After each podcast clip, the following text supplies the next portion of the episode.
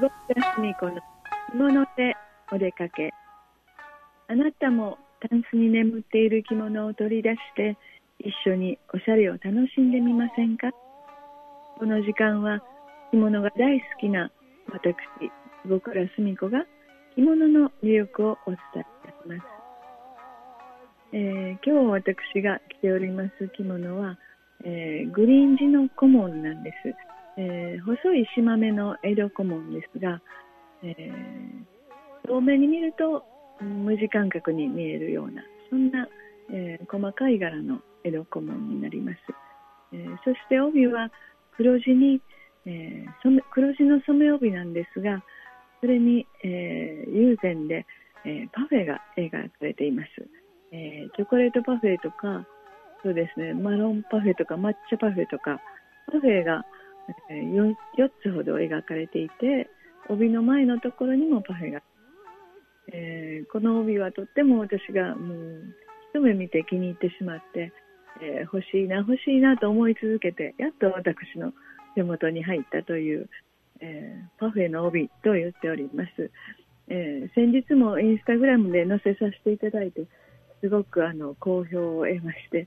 まあ、あのお写真で見るとあれですが実際に見るとねもっと素敵なんですよね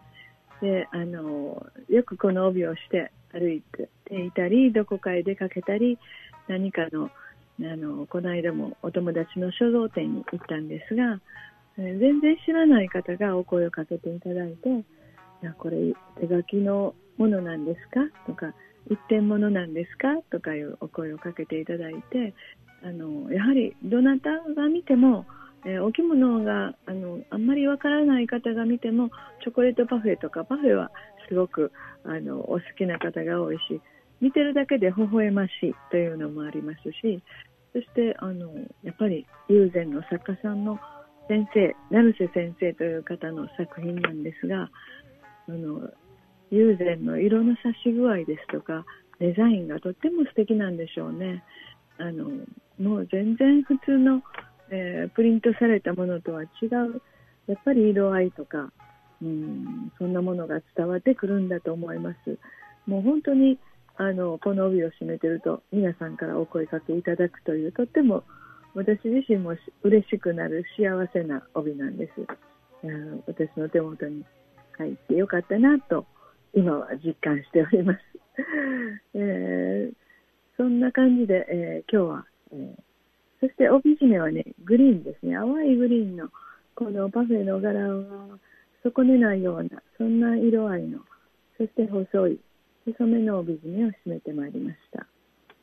うんまあ、皆さんもお着物と帯を、えー、お召しになるとき、コーディネートをされるときに、えー、何を今日は着ていこう、どこに着ていこうと、そういう行き先を考えられて、そして、えー、お着物を選ばれると思うんですが、え私はどちらかというと、帯の方が主役じゃないかなと思っております。えですから、うん、帯を今日は何にしようと考えてから、え着物を選ぶこともあります。そして、えー、帯が同じでも着物が変わるとまたその帯自身の雰囲気も変わります。そしてまあ着物と全体の印象も変わるというのがお着物の素敵なところでもあります。また不思議なところであり楽しみなところでもある。そして、えー、ちょっと皆さんは苦手だなと思われるところでもあるかもしれません。えー、例えば今日の、えー、パフェの帯は今日はグリーン地の着物に着ておりますのでなんかお抹茶のゼリーのところとか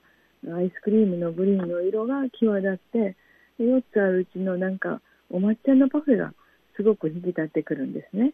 えー、目立って見えますグリーン地が。そして先日はピンク色地のお着物にこの帯を同じ帯を締めていたんですがそうしますと赤い色とかピンク系の色が目立ってきましてパフェのいちごの部分がとってもはっきり出てまたあの帯自体の印象も変わってくるんですそんな不思議な着物と帯のコーディネートこれ楽しいと思いませんか、もう私はこういうのを考えているだけでとってもウキウキして、えー、着物と帯のコーディネートを楽しんでおります。ぜひ皆さん苦手だと思わずに、えー、着物とこの帯はどうどうかな合うかなとかこの帯締めにするとまた印象が変わるなとか、えー、そういうちょっと悩みではあるんですがそれを楽しみに変えてぜひ、えー、来年お正月初詣なんかにお出かけになってはいかがでしょうか？ぜきっとタンスの中には皆さんお着物は入っていると思いますので、ぜひタンスの中のお着物を取り出してお出かけください。お相手は着物大好き坪倉澄子でした。